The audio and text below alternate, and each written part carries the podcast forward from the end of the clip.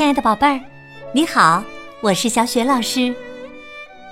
欢迎收听小雪老师讲故事，也感谢你关注小雪老师讲故事的微信公众账号。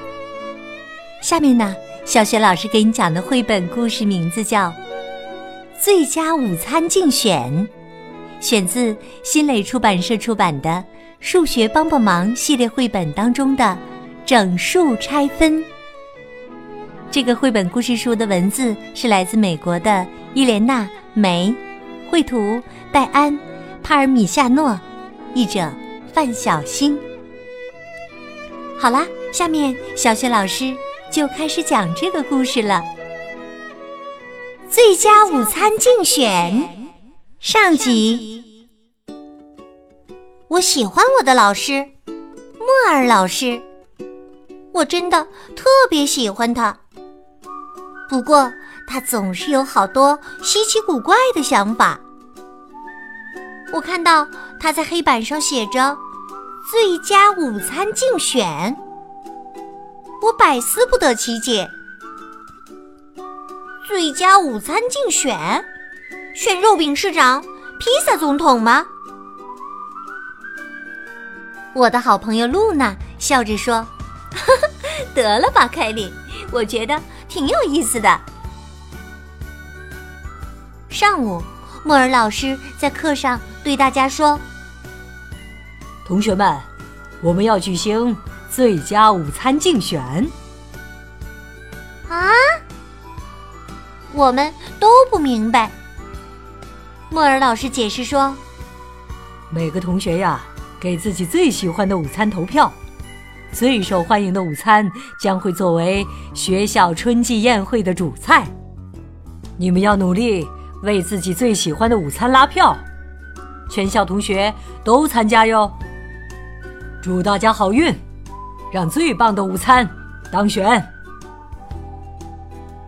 放学后，我对露娜说：“肯定一团糟。还记得上个月的科学作业吗？没错。”我们都喜欢蚯蚓农场，但上次山姆和乔伊吵得不可开交，把蚯蚓农场弄翻了，地板上全是泥土和扭来扭去的蚯蚓，大家的兴致一下都没了。露娜也表示同意。哎呀，那个太恶心了！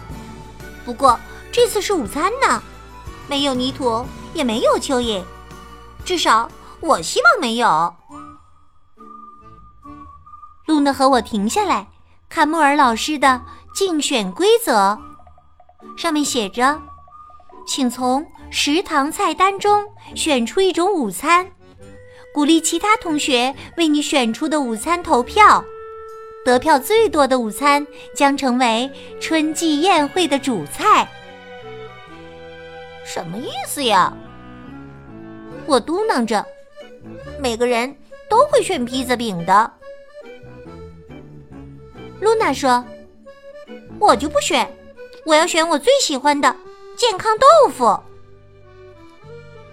有时候啊，露娜可真是跟莫尔老师一样古怪呢。我把竞选这事儿忘了，直到第二天坐上校车时，我才想起来。安妮说：“看我的竞选海报哦，我选的是金枪鱼三明治。”我瞪大了眼睛问：“啊，你还做了竞选海报？”安妮打开一张海报，让我看她的竞选口号。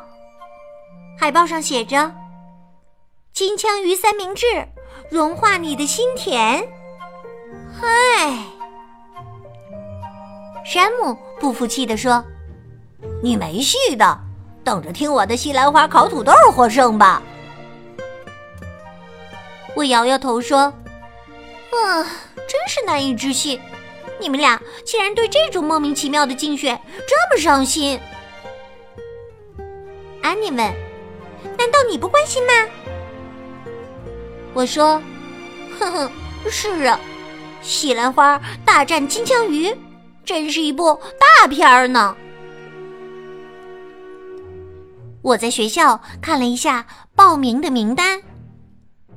哎呀，我觉得我必须选一种了。等一下，还没有人选奶酪通心粉吧？不会吧，那是午餐菜单上最好吃的了。我把我的名字写在了奶酪通心粉的旁边。安妮说：“不错哟，不过它没有金枪鱼三明治好吃。”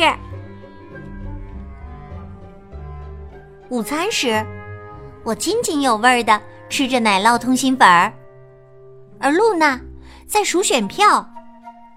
她告诉我，我弟弟和他国际象棋俱乐部的朋友。都跟我保证，投健康豆腐的票。真的，他们喜欢吃这道菜吗？我问露娜。露娜脸红了。我弟弟说，要是他们选健康豆腐，他就请他们吃甜甜圈儿。正在埋头看笔记本的乔伊抬起头来，我问。你在数披萨饼得了多少票吗？不是，我在数所有午餐的得票数。你看到了吗？目前第一名是美味披萨饼，第二名是……我停下来问：“西兰花烤土豆。”乔伊说：“山姆一定没少游说。”我问乔伊：“奶酪通心粉排第几呢？”他拿笔记本给我看，呵呵，垫底儿呢。我真不敢相信，奶酪通心粉竟然还不如火鸡香肠呢，太丢人了！不行，我得去拉票。我找到我妹妹苏菲，她正在荡秋千呢。我问她：“你打算投票给哪个午餐呢？”美味披萨饼呀，可我需要投给奶酪通心粉的票。苏菲笑了，好吧。这么说，你会投奶酪通心粉的票了？不，我还是喜欢美味披萨饼。苏菲的朋友瑞秋说：“要是你推我荡秋千，我就选奶酪通心粉。”好。现在我稳得了两票，瑞秋一票，我一票。不过如果我这样拉票的话，我的胳膊都要掉了。我看到邻居查理在滑梯上，我问：“你会投奶酪通心粉的票吗？”山姆想让我投西兰花烤土豆的票呢。我刚要走开。却听他说：“可你是我的邻居，而且西兰花很难吃的。”哈哈，现在有三票了，多好的开始啊！如果我不想输得很惨的话，还要多拉几票。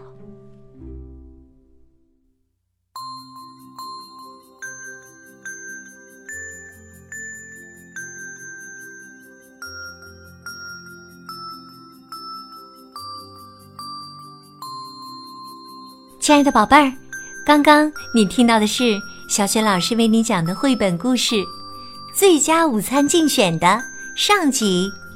宝贝儿，你还记得故事当中的小主人公选择的最佳午餐是什么吗？如果你知道问题的答案，欢迎你通过微信告诉小雪老师和其他的小伙伴儿。小雪老师的微信公众号是“小雪老师”。讲故事，关注微信公众号啊，宝贝就可以每天第一时间听到小学老师更新的绘本故事了，还有小学语文的课文朗诵。如果喜欢，别忘了随手转发，或者在微信平台页面的底部写留言点赞。